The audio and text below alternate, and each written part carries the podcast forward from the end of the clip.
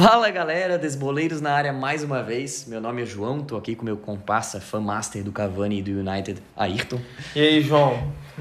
Do Cavani não, cara. Hoje iniciaremos o nosso episódio falando sobre é, o caso Gerson, do ocorrido no, no último jogo do Flamengo contra o Bahia. Em seguida, teremos a segunda edição do nosso quadro tão esperado do Shot Certo. É, seguiremos após o Shot Certo para as pautas do episódio de hoje Trataremos sobre Flamengo de Jesus com o Flamengo de Rogério Ceni. Qual a grande diferença, João? A gente vai discutir no episódio de hoje. Trataremos também sobre o, o Santos e Grêmio, o último confronto da Libertadores. Que zicada do Renato, hein? Concordo. E também falaremos sobre o Palmeiras, que será que se já se consolidou como um favorito para as competições? A gente tem as nossas dúvidas ainda, né? Exatamente. E fiquem ligados até o final do episódio, a gente vai ter uma promoção surpresa de final de ano, mas obviamente que a gente não vai soltar agora porque a gente quer que vocês fiquem conosco até o finalzinho do episódio de hoje. Então, a gente vai dar os detalhes no final deste episódio e também pelo Instagram. Fiquem ligados.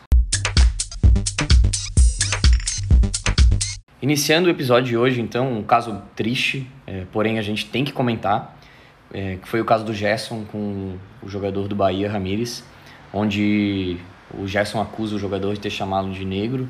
E o que mais me chamou a atenção nesse caso, Ayrton, foi, foram duas coisas. A postura do Gerson, acho que ele tratou super bem. E também quando ele fala no post do Instagram dele que não basta tu não ser racista hoje em dia, tu tem que ser antirracista. Então tu tem que condenar as pessoas que praticam esse ato. Porque a gente, gente, a gente está no século 21, não tem mais espaço para isso. Não tem mais espaço para isso, João. E outra pessoa que, eu, que comentou também foi o Daniel Alves, e eu queria. Que, inclusive, o Gerson e o Daniel Alves tiveram uma rixa, né, dentro é, do campo. Exatamente. E eu acho que ele foi muito feliz também nas palavras que ele falou: enquanto a gente não tiver punições severas para casos racistas, ainda assim teremos esses problemas sendo recorrentes. Então, o fato de ser antirracista e as punições acho que são os principais meios para a gente combater com forças reais o racismo, né? Seja branco, preto, pardo, amarelo. Somos todos iguais. Somos né? todos iguais, independente da cor. É, todos temos dois olhos, um nariz, uma boca, duas orelhas, um coração. E o que vale mais que tudo, que é a educação e o caráter, né? Isso não é a cor de pele que define uma pessoa. Então fica aqui o nosso apoio ao Gerson, a todos os seres humanos que já sofreram esse tipo de preconceito, que por mais que é, soe estranho a gente falar que ainda acontece no século XXI, a gente sabe que vai perdurar por muito tempo ainda, porque tem Sim. muitas pessoas que não se adaptam e não querem mudar a percepção, que é um absurdo. Infelizmente, né, João? Mas como você falou, isso só vai mudar quando tiverem punições mais severas, né? A gente espera que, que a CBF, que todos os órgãos superiores tratam o racismo como um crime é, que a gente trata. Além do futebol. Exatamente. Acima do futebol. É muito acima do futebol, é muito acima de de, de um ser humano, no caso, porque, é, como eu falei, é, gente tá no século XXI ainda acontece isso, para mim soa muito absurdo e fico um pouco indignado. Mas fica aqui a nossa solidariedade ao, ao Gerson e todos os seres humanos que já sofreram esse ato absurdo. E agora vamos mudar de assunto, vamos tratar sobre o, a segunda edição do nosso tão esperado quadro Shot Certo. Hoje teremos quatro times, quatro bebidas e a sua respectiva explicação. Ayrton, iniciando por um time que ultimamente vem sendo um quase saco de pancadas, mas ganhou a última rodada do, do Brasileirão. Trataremos sobre o famosíssimo e grandiosíssimo Vasco da Gama. Agora, eu que te pergunto, Ayrton, o que, que eu tomo para assistir o Vasco da Gama, cara? João, depois de muita reflexão e para descobrir o que beber, tô vendo o Vasco jogar, eu acho que o ideal seria um corote. Aquele corotezinho delicioso que só de imaginar às vezes dá calafrios. É, é aquele caso que assim, o corotezinho, às vezes, assim, por exemplo, agora, uma, uma segunda-feira à noite, a gente pensa num corotezinho gelado, eu vou ficar arrepiado, né? Vai me dar calafrios, né? Eu vou ficar com medo Agora, em um determinado momento, entendeu? Até numa festinha, tô com meus amigos, dependendo de um sábado, um domingão aí, um dia ensolarado. O surpreende e desce bem. Às vezes pode descer bem, entendeu? Então, falando exclusivamente, é, convenhamos que esse corotezinho do Vasco tá dando mais calafrios do que descendo bem ultimamente, né? Mas assim, na última rodada, no último final de semana, o que importou foi que esse corotezinho desceu bem. Desceu, desceu. E agora, finalizando então o, o assunto Vasco da Gama e o nosso querido corote. É, o que vocês acharam? Dê sua opinião no nosso Instagram também, não esqueça de comentar. E trataremos agora sobre um time local, trataremos sobre o Figueirense. Sabemos que temos muitos ouvintes que torcem para o time do Figueirense, então trataremos sobre ele. Qual bebida eu devo escolher para assistir hoje, tá? Hoje, o Figueirense. No momento atual. No né? momento atual. No momento atual. Vamos classificar no momento vamos, atual. Vamos pensar nessa temporada atual do Figueirense. A gente deveria tomar aquela cervejinha mas aquela cervejinha de adolescente, sabe quando tu experimenta a cerveja pela primeira vez, João? Que tu toma assim, ah, como é horrível. É, tipo nas primeiras rodadas, assim, tipo, é tipo, tipo o time do Figueirense, né? Primeiras Exato. rodadas, aí cogitando rebaixamento, jogando um futebol péssimo, um futebol. Nossa! E é, e, é, e é igual aquela cervejinha quando a gente prova pela primeira vez, né? Exato. Quando tu prova aquela cerveja, tu pensa, meu Deus do céu, mano, como é que tem gente que toma isso? Porque é o fluxo natural. Mas pouco a pouco o Figueira foi se encontrando. E hoje dá. Assim, algumas rodadas atrás seria até é, improvável que eu vou falar agora, mas tem boas chances de sair do, do rebaixamento, de fugir. Não, o Figueirense não é uma Heineken. Não, não, não. Deixando bem claro, Deixando não, bem claro. É uma, uma cervejinha. Assim, é aquela escola, né? Que a propaganda diz que desce redondo, mas no começo não é tão redondo assim. E de- demora pra descer. Demora, mas depois- alguma hora desce. Alguma hora- É. No caso do Figueira, fa- falando de Figueirense e falando da palavra desce, não é muito. acho que não é muito é, motiv- motivador pro time, pros torcedores do Figueirense, né? Mas, é, como a gente falou, tem tudo para sair do rebaixamento, a gente espera isso como moradores de Florianópolis, né? Ainda há esperanças. Ainda há esperanças.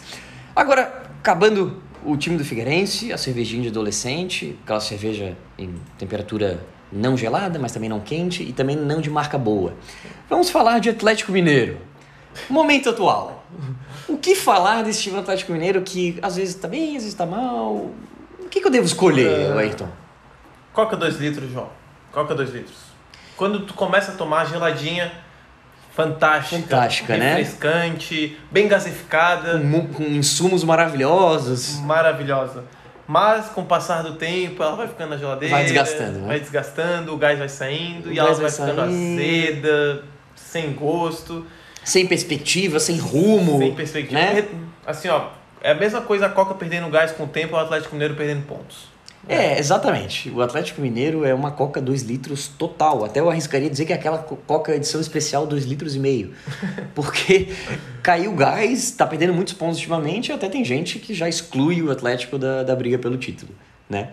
E para finalizar, um time sul-americano, mas não brasileiro, um time que tá na Libertadores ainda, num confronto contra um time argentino, que é o Boca Juniors.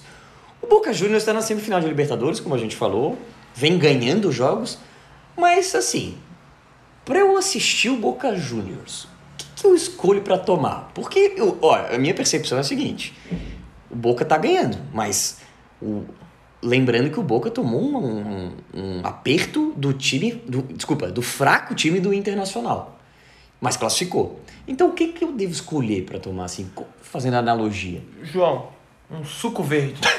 um suco verde, cara. Por que, que um suco verde, João?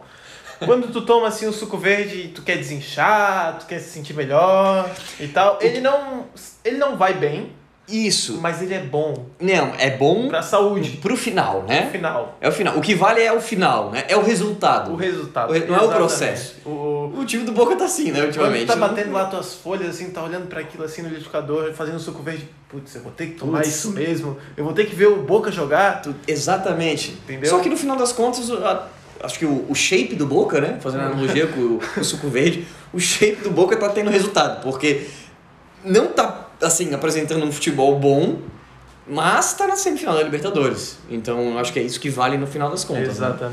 É, o Boca Juniors e suco verde tem tudo a ver, João. Tem tudo a ver, concordo, total. Finalizando o quadro Shot Certo de hoje, dê sua opinião, é, no nosso Instagram. A gente vai fazer um post lá exclusivo do Shot Certo para vocês interagirem com a gente lá e também para sugerirem times para a gente fazer essa analogia, essa comparação. Se você quiser que eu faça do seu time, comente lá no Instagram que a gente, a gente coloca aqui no episódio atual. Espero que tenham gostado. Agora vamos para as pautas e as análises de hoje. E agora iniciando as pautas de hoje, passando pelo Santos e Grêmio que ocorreu na semana passada. Inclusive, durante esse tempo que eu apresentei o, a pauta Santos e Grêmio, o Caio Jorge já fez o primeiro gol do jogo, né, Ayrton? já não tá dois? já não tá 2 a 0 o Agora falando, falando sério, é...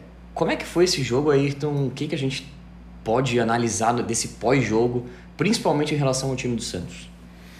Eu, eu queria começar falando, João, que foi algo totalmente apático, né? A gente está aqui fazendo análise sobre o jogo, a gente fez uma análise bem profunda do jogo, a gente desmiuçou bastante o jogo. Só que no fim das contas, como a gente fala desde o início que a gente criou esse podcast, o Desboleiros, qualquer lance em começo de jogo ou até no meio de um jogo muda completamente a história do que acontece. Os detalhes dentro de uma partida de futebol são fundamentais. São né? fundamentais. É, como o Santos marcou o gol cedo, Logo em seguida, o Jean-Pierre teve a chance, botou a bola no travessão. Eu me, eu me arrisco a dizer que se, se é esse lance do Jean-Pierre foi logo depois, para quem não viu o jogo, foi logo depois do gol do Santos aos 10 segundos. O Jean-Pierre teve uma chance, acho que foi no minuto seguinte, cara a cara, e meteu na trave. Se aquela bola entra, seria 1 a 1 o jogo com, com o resultado 1 a 1 e iria para os pênaltis. Ia mudar 100% a história do jogo. Eu me arrisco a dizer até que o Grêmio tinha muita chance de classificar. O Grêmio já tinha desde o início. Começou apático no jogo, não, não, achou que já parecia que o Grêmio achava que já estava classificado. Já estava classificado. Eu tive essa mesma percepção. Parecia que o Grêmio já tinha não tinha nada a provar. É isso que eu senti. É. Tava muito responsável na saída de jogo, tava passe displicente demais, não estavam correndo tanto como o time do Santos, que ao contrário do time do Grêmio, parecia que o time do Santos entrou para provar a vida deles, para uhum. provar a carreira de jogador de futebol que eles têm cada jogador do Santos, é, eu fiz até um post no Instagram falando que, olha, o Santos ia depender muito do Marinho. Dependeu do Marinho também, mas não tem como tirar o mérito de todos os jogadores do Santos. Todos jogaram muito bem, muito bem. Um exemplo foi o Lucas Braga, né, João? O que esse moleque correu no jogo, ele correu no jogo é mais que o Busquets correu na temporada inteira pelo Barcelona já. Mas... É, é, é um assunto assim estranho de tu imaginar o, o Santos com a molecada em quartas de final de Libertadores não sentia a pressão como jogadores do Grêmio, como Jeromel, uh, Matheus Henrique, Mateus que Henrique, é, é, jovem, mas já tem sua Diego cancha. Souza, jogadores assim que, que, quando tomaram gol cedo parece que se abalaram, uhum. parece que sentiram o resultado e não, e não conseguiram ir atrás e se recuperar. É, no caso do Marinho. Que Marinho, jogador, né? Que vamos jogador. lá, vamos dar ênfase nele. Que jogador, jogador. que finalização é, chamou a responsabilidade. O Marinho hoje é um jogador completo, cara. Eu vejo ele como. Ele evoluiu todos os pontos fracos que ele tinha. Ele, ele já tinha um grande potencial técnico-físico e evoluiu muito em tomada de decisões. A parte cognitiva, em relação à inteligência de jogo, né? Eu vejo é. a tomada de decisão do Marinho, ele tá é, muito bem. Eu digo, ele tá muito ajustado. Porque, como você falou, ele sempre teve um físico muito bom, ele é muito rápido, muito forte, as pernas muito fortes, chuta muito bem. A finalização dele sempre foi boa, mas me arrisco a dizer até que ultimamente está melhor ainda. Sim. Só que a tomada de decisão dele foi da água pro vinho, porque é, ele percebe que ele não precisa ter a bola sempre. Uhum. Só que quando ele tem a bola, ele sempre toma a decisão correta. Por isso que eu até fiz um post no Instagram falando dele, que assim, o que falta pro Marinho receber pelo menos uma chance na seleção brasileira. Não estou dizendo que ele tem que ser titular, nada disso, Sim. mas uma chance ele merece. A gente pode detalhar isso melhor em, em outro momento. Acho que é difícil dizer sobre e ter assim uma opinião concreta. Ah, o Marinho merece chance na seleção, 100% vão confirmar isso? Não, acho que tem muitas pessoas que pensam diferente. Eu sou uma dessas que não vejo que ele esteja pronto para ser convocado para a seleção ainda, ainda. Mas ainda falando de Santos e Grêmio, o Renato deu a zicada do século no próprio time, hein? Deu a zicada. E olha, foi outra goleada. Para quem não sabe, temporada passada, o Renato Gaúcho, antes do confronto, antes do segundo jogo da semifinal da Libertadores contra o, contra o Flamengo, o Renato Gaúcho tinha avisado, tinha avisado não, né? Tinha falado que o melhor futebol do Brasil era do Grêmio. que aconteceu no jogo seguinte? 5 a 0 Para quem não sabe, ele repetiu essa frase antes do jogo contra o Santos e o Santos foi lá e meteu 4 a 1 eu, olha, Ayrton, eu me arrisco a dizer que no, na próxima Libertadores o Renato vai ficar bem quietinho. não sei não, ele é. Ele, ele é, é falador, né? Ele é, eu acho que ele tem a personalidade para repetir e eu também acho que se ele, se ele repetir isso, ele vai tomar outra goleada porque não é possível. Porque é, não, é, não é comum um time do Santos, é, o time, o elenco atual do Santos, meter uma goleada numa semifinal, de, uma quarta de final de Libertadores num time tão copeiro e com muita qualidade como o do Grêmio. Sim, João. Mas, em particular, meu ponto de vista, não é um momento para o gremista se desesperar. Não, tem, não aconteceu nada fora do normal. É um jogo de mata-mata. Tudo pode acontecer como aconteceu. Então a gente não tem que pensar assim, meu Deus, o Grêmio está em crise. Não, Isso, o Grêmio não. quartas de final da Libertadores, jogando porque... bom futebol. O Santos conseguiu encaixar o jogo, o Cuca esteve perfeito nos Muito bem, deu uma aula tática. Deu uma aula tática. Então, não é um momento de desespero, é, é, é um passo. É, tem que tirar os, os, os lados negativos do jogo e não utilizar como aprendizado. Não teve né? demérito nenhum no jogo do Grêmio. O, se tu quer escolher se o Grêmio errou ou o Santos acertou, eu escolheria o Santos acertou. O Santos jogou muito bem. Eu acho que assim, ó, mesmo se o, o, o Grêmio não tivesse tão apático como a gente, a gente falou, é, o, o Grêmio não esteve no melhor dia. Mas a questão é que o Santos esteve num dia muito bom. Então, é. o Santos jogou muito, correram muito, como eu falei, estavam toda jogada era grito, era dedicação, era era motivação, era todo mundo se ajudando. Então, sangue, exatamente, sangue nos olhos. Eles estavam querendo mais que o time do Grêmio. Pra frente, Santos esquece o brasileiro por completo. A Libertadores é, é natural, um sonho. Né? É o fluxo natural. Como a gente falou no último episódio, ainda não vejo o Santos passando da próxima fase. Pega River ou Palmeiras, que os dois, para mim, são grandes favoritos ao título. Eu acho que desse confronto saiu favoritíssimo Não, o, ao título. O Santos pega o Boca ou o Racing agora? O Santos pega o Boca ou o Racing? Ah, o então... Santos pega o Boca ou o Racing, que, mas não muda a análise, né? Acredito não, não. que não, não mude a análise. Também acho que não, não passa. É, só que River e Palmeiras para mim são os grandes favoritos. Mas depois a gente trata disso. Mas o Santos vai focar 100% na, na Libertadores. É, o brasileiro, olha, se você quer fazer dinheiro, aposte contra o Santos do brasileiro. É, exatamente. Entendeu? E eu, particularmente, vou torcer pelo time do Santos na Libertadores agora. Acho, vou torcer muito para que o, que o Marinho decida novamente, que é um jogador que eu tenho um carinho. E espero que passe até a final. Seria muito legal ter uma final brasileira, né? Principalmente que, paulista, né? Uma final paulista, imagina é. um clássico de Libertadores. Seria, seria muito legal. Do Grêmio, eu tô curioso para ver como o Renato vai lidar com a situação, porque agora ele não tem mais a Copa para poupar time, ele vai ter que focar no brasileiro e eu quero ver se ele tem força para fazer esse time do Grêmio chegar a lutar por título. Exato. O Grêmio tá uma posição atrás do Internacional, né? Tá, tá dois pontos atrás do Inter. Mas é, eu me arrisco a dizer que o Grêmio, agora com foco total no Brasileirão, consegue essa vaga na Libertadores, assim, ó, com sobras. É, título acho distante, mas a vaga na Libertadores eu vejo sim ali lutando, se duvidar até um terceiro lugar no lugar do Atlético Mineiro, porque o Atlético. Como a gente falou, é aquela coquinha, Coca, né? Coca 2 litros. Coca 2 litros e meio. É. Então, sobre esse jogo, sobre o futuro, ansioso para ver o Grêmio no Brasileiro e ansioso para ver o Santos na Libertadores. E agora trataremos sobre o Mengão, famoso Flamengo, mas... Maior torcida do Brasil, do mundo? Eu diria que sim, como flamenguista. João, quem é a, maior, quem é a segunda maior torcida do mundo? Quiz rápido, você sabe? Não tenho a menor ideia. Chivas Guadalajara. Olha, é interessante, uma resposta surpreendente. É uma estatística legal, um detalhe legal isso aí. A gente poderia até fazer um quadro sobre isso, mas agora falaremos sobre o Flamengo de Jorge Jesus e o Flamengo de Rogério Ceni e também anteriormente ao Rogério Ceni o Flamengo do Dome. Ayrton, a gente vê um Flamengo Domene. A gente vê um Flamengo disputando esse ano ainda, disputou todas as competições, caiu na Libertadores já, mas continua muito vivo na Série A. Acontece que a discussão que eu quero trazer é a seguinte: é, o que mudou do Flamengo da temporada passada para o Flamengo dessa temporada? Mudaram bastante coisas, João. Muitas coisas mudaram. É, além das defesa totalmente diferente, a zaga nova do Flamengo, né? A troca de zagueiros, é, ainda mais pelo fato que o Rodrigo Caio foi voltar só agora para jogar. E a zaga anterior, enquanto isso, enquanto a lesão do Rodrigo Caio não estava desempenhando bem, a gente sabe que o Léo Pereira e o Gustavo Henrique não estavam passando confiança, e acho que ainda não continuam passando confiança. Não continuam passando, e é só você ver, o Pablo Mari está jogando na Premier League. Então, a diferença que um jogador de Premier League faz no futebol brasileiro... Foi fundamental. E que achado foi o Pablo Mari na época, né? Nossa, Porque ele chegou como um desconhecido, muita gente criticando ele até, que estão trazendo um cara da segunda divisão da Espanha, que ele estava no La Corunha, né? No Deportivo uhum. La Corunha.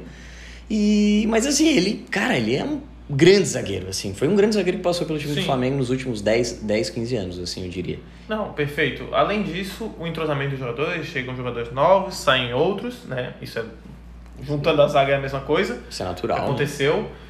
Eu acho que eu tenho um ponto a tocar do, dos gols perdidos, né?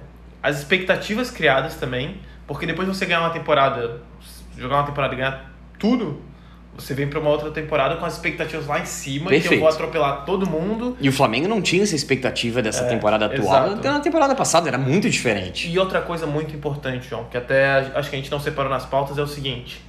Quando você monta uma grande equipe, no início dela, as outras equipes não têm muitos dados sobre, elas não entendem muito como você joga. Mas depois de uma temporada, duas, três temporadas, as equipes começam a estudar qual o seu ponto fraco e aonde tocá-lo. Exatamente. Entendeu? E, e foi assim, por exemplo, com o Pepe Guardiola, que ele tá tendo que se reinventar aos poucos. Sem dúvida. Porque ele não ele criou um estilo de jogo no Barcelona e foi levando para outros clubes, só que hoje em dia não dá mais tão certo assim.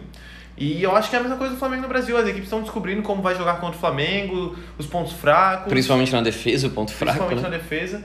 Então, acho que esses são os principais pontos juntando com a motivação. É, eu achei muito interessante a declaração do Felipe Luiz, onde ele falou assim: ah, ele foi perguntado, né? O que mudou do Flamengo da temporada passada? Uhum. Por que, que o Flamengo passou por uma instabilidade?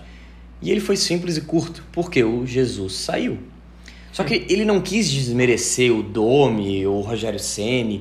Ele quis é, tocar num ponto que as pessoas às vezes acabam deixando despercebido, que é o ponto seguinte: ganhamos tudo, com o nosso líder, o nosso líder, entre aspas, nos abandonou. A motivação não é a mesma. Primeiro, tu já ganhou tudo, então é, existe aquele velho, aquele velho lema, né? Que é, é, é muito mais difícil tu se manter no topo do que tu chegar ao topo. Com certeza. E é o que está acontecendo com o Flamengo hoje quando tu chega no topo, tu tem mais visibilidade, as equipes se preparam mais, começam a estudar mais seu ponto fraco, como tu falou.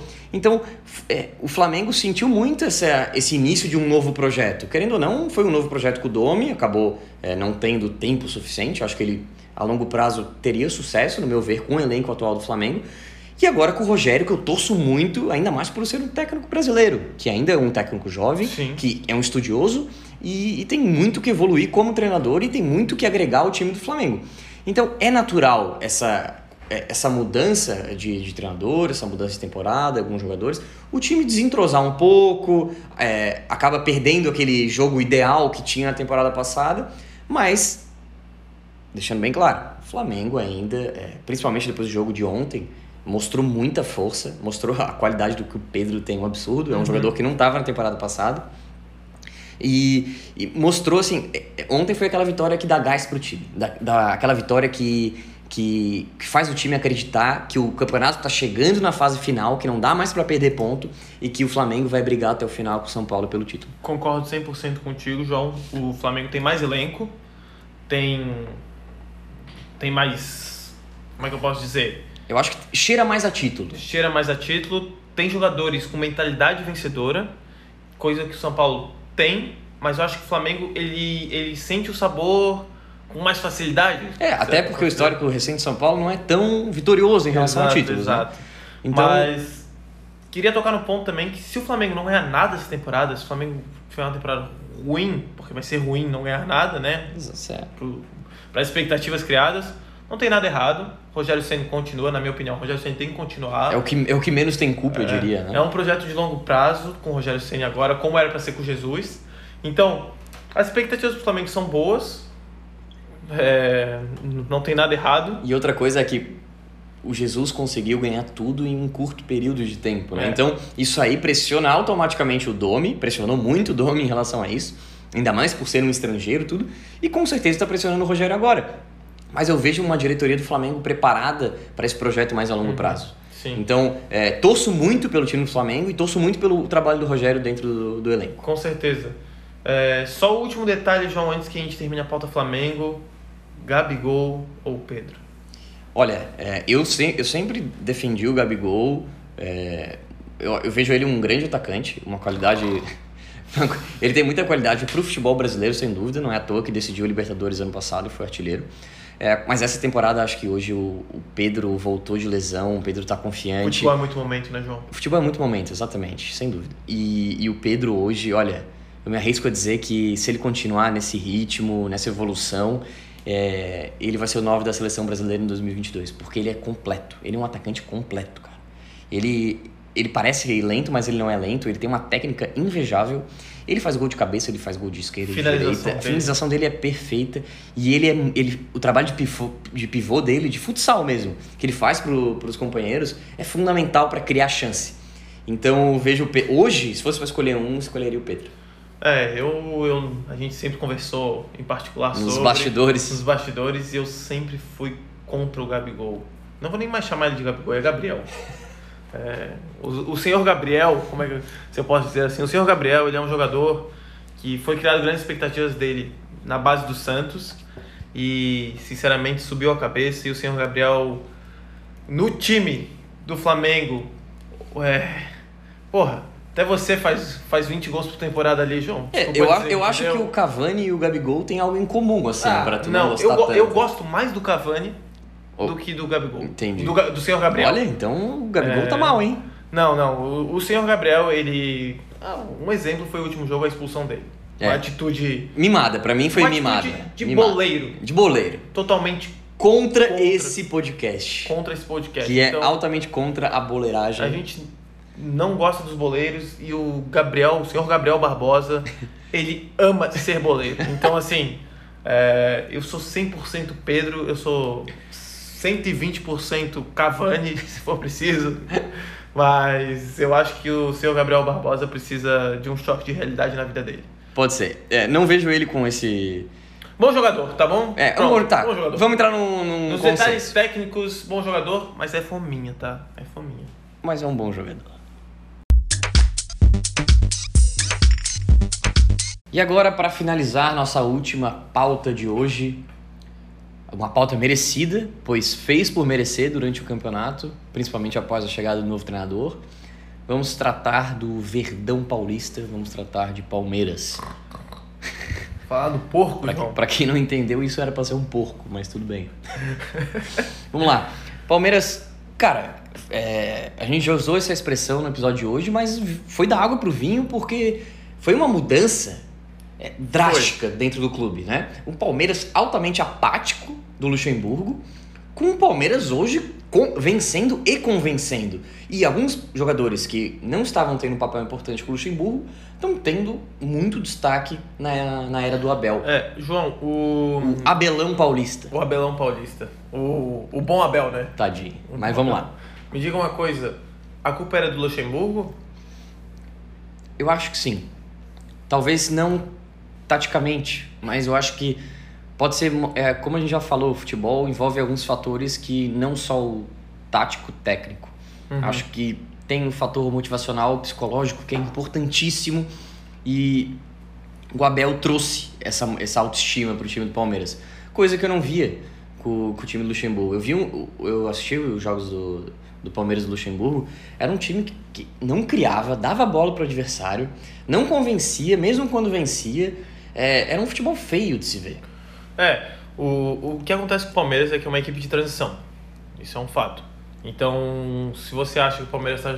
Você escuta o nosso podcast e acha que o Palmeiras está vencendo e convencendo e vai assistir um jogo do Palmeiras pensando que o Palmeiras joga com a bola e não sei mais o que, e amassa o adversário, não é bem assim. O Palmeiras é, um, é uma equipe que agora sabe aproveitar as oportunidades criadas, consegue fazer os gols nessas oportunidades. Até o Rony tá fazendo gol. Até o Rony tá fazendo Piadas gol. à parte, é que o Rony ele tem uma dificuldade de fazer gol, mas ele é um bom jogador. Eu, eu Ótimo gosto jogador, dele. ótimo Só que agora jogador. ele tá encontrando as redes também. É. Então isso é um fator muito importante e muito legal pro, pro time do Palmeiras.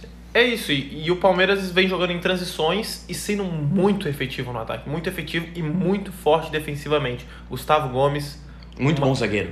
Uma Muito máquina bom. O defensiva Van em Dijk dia. brasileiro. O Van A brasileiro. gente então, sabe que ele é assim, paraguai, mas é só pia- piadas à parte. Então, assim, gosto do Palmeiras, gosto do que vem apresentando. Perdeu pro Inter, pro grande Inter, O grande Inter. pro, pro, pro compadre do Abel Ferreira, pro Abel Braga. Mas a gente pode colocar esse time do Palmeiras também no- na mesma situação do Santos, né? A, a questão é que o Palmeiras realmente pode até disputar o Brasileirão, por mais que eu ache difícil. Sim. Principalmente porque também tá na Libertadores. Mas eles vão dar ênfase na Libertadores, né? É o foco Sim. de, dos times brasileiros que ainda continuam na, na competição. O que eu queria deixar claro é que, assim, o Palmeiras vem numa es- estabilidade boa, vem apresentando um futebol bom, e uma derrota pro Inter é normal. As derrotas num campeonato de longo prazo acontecem de maneira. Pode acontecer. Pode podem perder para qualquer time, do pior ao melhor. Exatamente. Então, não é por isso que tá tudo errado, não é por isso que tá tudo certo também. Então, o Palmeiras, Palmeiras vem caminhando a passos largos para para Libertadores, que na minha opinião é um dos grandes favoritos ao título. E um jogador que, que evoluiu muito é, nessa chegada do Abel Ferreira foi o, o Veiga. A gente percebe isso tanto pelo Cartola, né, para quem joga. Eu Acho que ele virou unanimidade em todos os times quando o Palmeiras joga em casa. Mas não só pelo Cartola, em relação à produtividade em campo. É um jogador que vem rendendo muito, o meio-campo que está sendo muito efetivo no ataque, está participando de gols, é coisa que ele não estava não tava fazendo na era do Luxemburgo. Ele está participando de muitos gols. Nem que seja fazendo gol, ou dando assistência, ou dando passe para assistência. Fora a bola parada, que ele também bate muito bem na bola. É, mas tem um jogador que eu sou muito fã do time do Palmeiras, não só dentro de campo, mas fora de campo. Eu acho que ele tem um papel de líder fundamental para esse momento que o Palmeiras vive hoje. Se chama William Bigode. Eu vejo o William um atacante nada egoísta. É, em relação a Picuinha, é um- porque assim, ele já é, ele é um atacante consagrado já. O William tem uma carreira de sucesso, mas ele não tem a gente vê isso pela expressão dele, que tá na cara dele, que ele não tem nenhum problema se ele fica no banco, se ele, Não se ele vaidade. joga, não tem vaidade nenhuma. Porque o cara que entra e faz gol no lugar dele, ele comemora junto como se fosse o gol dele. É um cara que tá sempre gritando, tá sempre. Quando ele tá no banco de reserva, tá sempre apoiando. Então, assim, é um cara que. é, tem, aquele, tem aquele tipo de jogador que todo treinador gostaria de ter no, no elenco. E o William é um deles. Concordo com você plenamente, João. E engatando aí nesses jogadores que são importantes para o Palmeiras, eu queria te fazer a pergunta do Felipe Melo. Você acha que faz muita falta? O que que você acha do Felipe Melo para o Palmeiras atualmente? Sinceramente, eu acho que fazer falta é uma palavra muito forte, uma expressão muito forte, talvez, pro que o Felipe Melo renda hoje. Mas com a chegada do Abel Ferreira, ele acho que ele deixou claro que o Felipe Melo não é mais um zagueiro, como era com o Vanderlei Luxemburgo. Virou o vo- voltou a ser o Voltou a volante. ser o volante. A questão é, será que o Felipe Melo, quando retornar, ele vai ter intensidade necessária para continuar esse estilo de jogo do Palmeiras? João, eu gosto bastante do Felipe Melo. Não, com, acho como jogador acho grande. que às vezes ele é um pouco exagerado na personalidade dele, um pouco esquentado, mas muitas Maluco! vezes muitas vezes tem um pouco de encenação por trás disso, na minha opinião. Pode Pra ser. ele criar uma Um personalidade personagem, de né? um De um bad, pitbull. bad boy, pitbull. É, um pitbull, que ele gosta de, de se parecer Sem um dúvida, pitbull. mas isso pode atrapalhar o time do Palmeiras também. Eu digo assim, não em relação ao elenco, mas pode atrapalhar em relação a deixar o time na mão quando em jogos que ele toma um cartão amarelo a melhorou, mais, que ele melhorou um bastante. Ele Não, melhorou mas, bastante. mas também se ele não melhorasse, ele não estaria jogando até hoje, né? Eu tô falando, porque tinha uma época que ele pisava em campo e dava 5 minutos, ele era expulso. Obviamente que ele melhorou, porque ele consegue jogar até 70 minutos sem É. tomar um cartãozinho. Só que é, não vejo ele como assim, ah, o Palmeiras sente falta do Felipe Melo. Não. Eu não, acho porque que. tem bons jogadores suprindo a ausência dele, né? É, exatamente. Eu vejo, eu vejo o Felipe Melo, assim, retornando ao, ao time. Ele vai jogar, provavelmente, ele vai ser titular. É o capitão. É o capitão. Mas eu acho que o Palmeiras hoje, até porque vive um grande momento, hoje não dá pra dizer que o Palmeiras sente falta dele, não. É, não concordo com você que não sinta falta, mas eu acho um jogador importante para plantel. E agora, eu Acho- te faço a pergunta, Ayrton. O Palmeiras, ele briga tanto na Libertadores como na Série A? Não. A Série A é São Paulo e Flamengo. Concordo. Não. Ah, o Atlético Mineiro tá perto, o Inter tá perto. Não, não tem ninguém perto. É, São Paulo e Flamengo são as duas equipes que têm a, a estabilidade maior, que podem. que apresentam um futebol melhor. Se o Grêmio, eu vou dizer, João, se o Grêmio tivesse uns três pontinhos a mais ali, talvez eu botaria o Grêmio agora. Concordo. 3, 4. Mas não tem, né? Então, Não eu- tem, eu- tem, gente- tem um jogo a menos, né? Só que mesmo Não, assim eu mas acho a gente difícil. tá chegando nas últimas 12, 11, 13 rodadas do, do brasileiro. Vai ficar entre São Paulo e Flamengo, provavelmente. Né? É, e agora as equipes jogam tudo que tem, porque tem muita equipe querendo não cair. Então, cada jogo é, é o último jogo para certas equipes. Então, fica em São Paulo e Flamengo. Mas, me- de um lado, não é um, um time que vai disputar o título no brasileiro, na minha opinião. Mas na Libertadores, plenas condições de passar pelo River. E passando pelo River, Chega, passando pelo River, chega como favorito na final da Liberta. favoritaço ao título, favoritaço pelo futebol que vem apresentando, pela maneira de jogo e, e pelos jogadores dentro de campo que, estão- tão, que estão entendendo que é que é importante um título atualmente para o Palmeiras. Esse, essa Libertadores é muito importante para o Palmeiras. Como diria Zé Roberto, bate no peito e fala: o Palmeiras é grande. Exatamente. Mas eu concordo contigo, o Palmeiras vai brigar muito na Libertadores. Acho que hoje é, coloco o Palmeiras e River como favoritos, Boca e Santos, é, Boca, desculpa, Racing, Boca ou Santos, é, ali na, num patamar abaixo. Quem passar de Palmeiras e River na semifinal é o favorito para ganhar. Se vai ganhar ou não, não sei, não tem como prever o futuro, mas que será o favorito, será. João, só, só para terminar esse assunto de Libertadores, sem ficar em cima do muro, River ou Palmeiras? Hoje, Sem clubismo de ser brasileiro. sem clubismo de ser brasileiro, ah, eu acho que ainda River. Ainda mas River? é muito, muito equilibrado. Muito, Muito equilibrado equilibrado. mesmo. Tá, é difícil. Acho que é muito difícil. É Vou torcer pelo. Palmeiras. Vou torcer pelo- pelo Palmeiras. Não tenho vaidade nenhuma em torcer para time brasileiro e Libertadores. Torço pelo Palmeiras, até porque tenho pessoas próximas a mim que são palmeirenses e que eu gosto. Tenho alguns amigos É. e familiares. Porém, é, se o Santos passar e ganhar também, ficaria feliz. Entendi, mas o time do River é uma máquina, né? É, é bom. E tem um estilo de jogo muito padronizado nos últimos anos, né? Com um bom treinador. com um ótimo treinador. Mas é isso. Palmeiras brigando na Liberta e classificando ali para Libertadores, eu digo, no, na Série A, né? Entre os quatro cinco. Vou cravar pra você, João. São Paulo e Flamengo na Libertadores, Grêmio e Palmeiras. Concordo. Esse é o meu palpite também. No momento tá ali na Libertadores classificados. Depois pré-Libertadores aí é outra história. É isso. É isso. Acabou nossas pautas. Vamos para a promoçãozinha de Nossa. final de ano dos desboleiros. Então, para quem estava nos escutando até agora, não faz sentido nos deixar nesse exato momento, né? No melhor momento. no melhor momento talvez do ano. Lembrando que a gente iniciou o projeto Desboleiros já pro final do ano, mas até agora é o melhor momento do ano do projeto, que para vocês a gente vai oferecer uma promoção. Como é que vai funcionar essa promoção, Ayrton? A promoção vai ser o seguinte, João. A gente vai lançar no nosso Instagram uma foto oficial, um post é, de um sorteio. E o que vai conter nesse sorteio? O nosso sorteio vai consistir em, em três coisas. Você, pra, primeiro, para participar, né? Não, eu, eu vou falar primeiro o que tem, né? Antes de falar para participar. É, fala primeiro o que tem, porque eu acho que Porque aí as pessoas depois acho que enche mais os olhos. enche mais os olhos.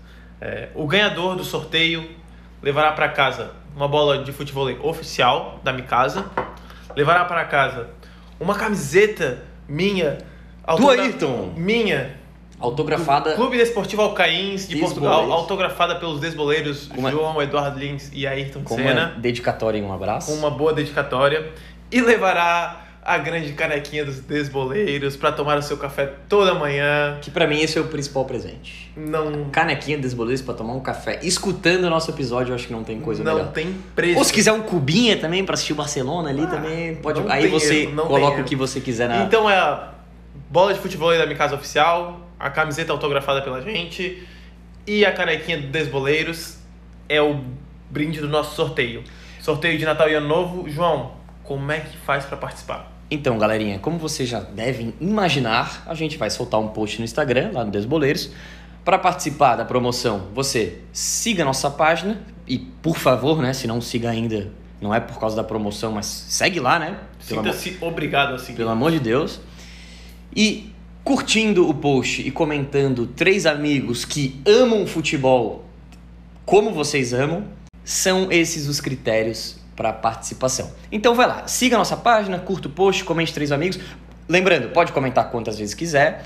Comente Só não vale aqueles repetir. É, só não vale repetir, né? Para ajudar aqui também os desboleiros, né? Vamos lá, né, gente? E aí vocês concorrerão a esses prêmios maravilhosos. E não nos apareçam com os árabes perdidos por aí, venham com pessoas conhecidas. vamos lá, vamos ajudar a divulgar o Sem desboleiros. fake, sem marcar Messi, Cristiano, não. Não, não, São não. os amigos próximos que vocês sabem que curtem futebol, curtem uma análise. Então, para também é, nos ajudar e ajudar eles também com conteúdo bacana. É, e, e a concorrer ao, ao grande prêmio, Exatamente. né? Que eu acho que não há página no Instagram hoje fazendo um sorteio melhor que o nosso. Eu duvido. Então assim encerramos nosso programa de hoje, nosso sétimo episódio já. É, muito feliz com a participação de todos, vocês estão escutando, vocês estão interagindo, mas é o principal é continuar com essa interação com a gente, esse engajamento legal. Lembrando que a gente tem a página no Instagram, onde vai rolar promoção, arroba desboleiro. Se não nos siga ainda, siga lá, compartilhe nosso conteúdo, sugira conteúdos, interaja com a gente também. A gente tá fazendo posts semanais e também tá criando caixas de perguntas para vocês sugerirem alguns assuntos. E aí a gente faz aquele famoso storyzinho comentando sobre o que vocês sugeriram. É isso mesmo, João. Em breve a gente vai lançar um, um novo bloco, que vai ser o quadro tático, né? Já dando um spoiler rápido, a gente Vai vai... ser o spoiler de 2021, né? Esse é um do... famoso spoiler de 2021, que será um grande ano.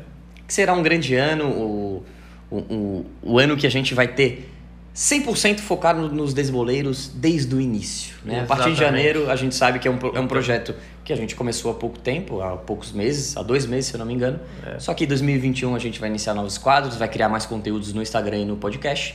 E espero que vocês curtam e continuem com a gente. Continue interagindo, compartilhando, deem seus palpites pro shot certo. Um Exatamente. quadro de sucesso. A gente vem com um quadro tático aí para mostrar uma perspectiva diferente do futebol, para mostrar como o futebol é um jogo de xadrez, né, João? Exatamente, esse é o principal. Alguns, algumas análises táticas que talvez só mostrando a análise através de uma imagem para vocês entenderem o que a gente está falando. E é isso que a gente quer trazer para vocês, novas perspectivas para enxergar o futebol. Um abraço e até a próxima, pessoal, até o episódio 8. Valeu, João. Até a próxima.